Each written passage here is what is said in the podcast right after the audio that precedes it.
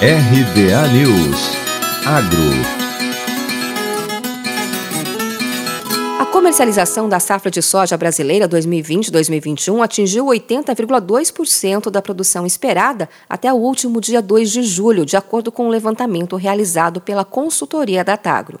No entanto, os especialistas apontam que houve pouco avanço em junho e o ritmo está bem baixo dos 91,2% do fluxo recorde da safra passada de soja, mas ainda acima da média de 79,3% de cinco anos para o período.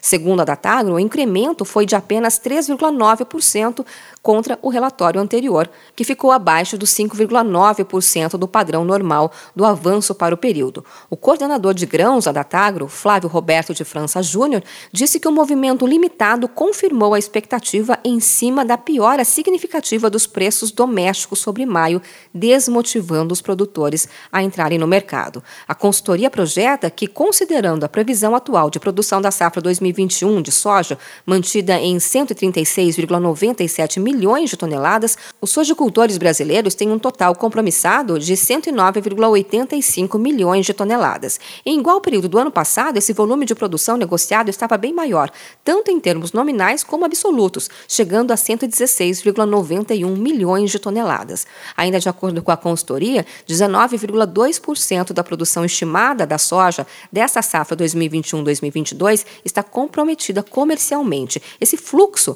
está acima dos 18,2% da média dos últimos cinco anos, mas segue bem abaixo dos 36,2% do recorde anterior, ocorrido em igual momento de 2020. Segundo a projeção preliminar, que considera a área maior em 2,9%, clima razoavelmente regular e produtividade dentro da normalidade, a safra brasileira do próximo ano tem potencial para atingir 141,18 milhões de toneladas de soja, sendo assim, teríamos aí 27,14 milhões de toneladas comercializadas antecipadamente, volume muito inferior aos 49,8 milhões de toneladas dessa mesma época no ano passado.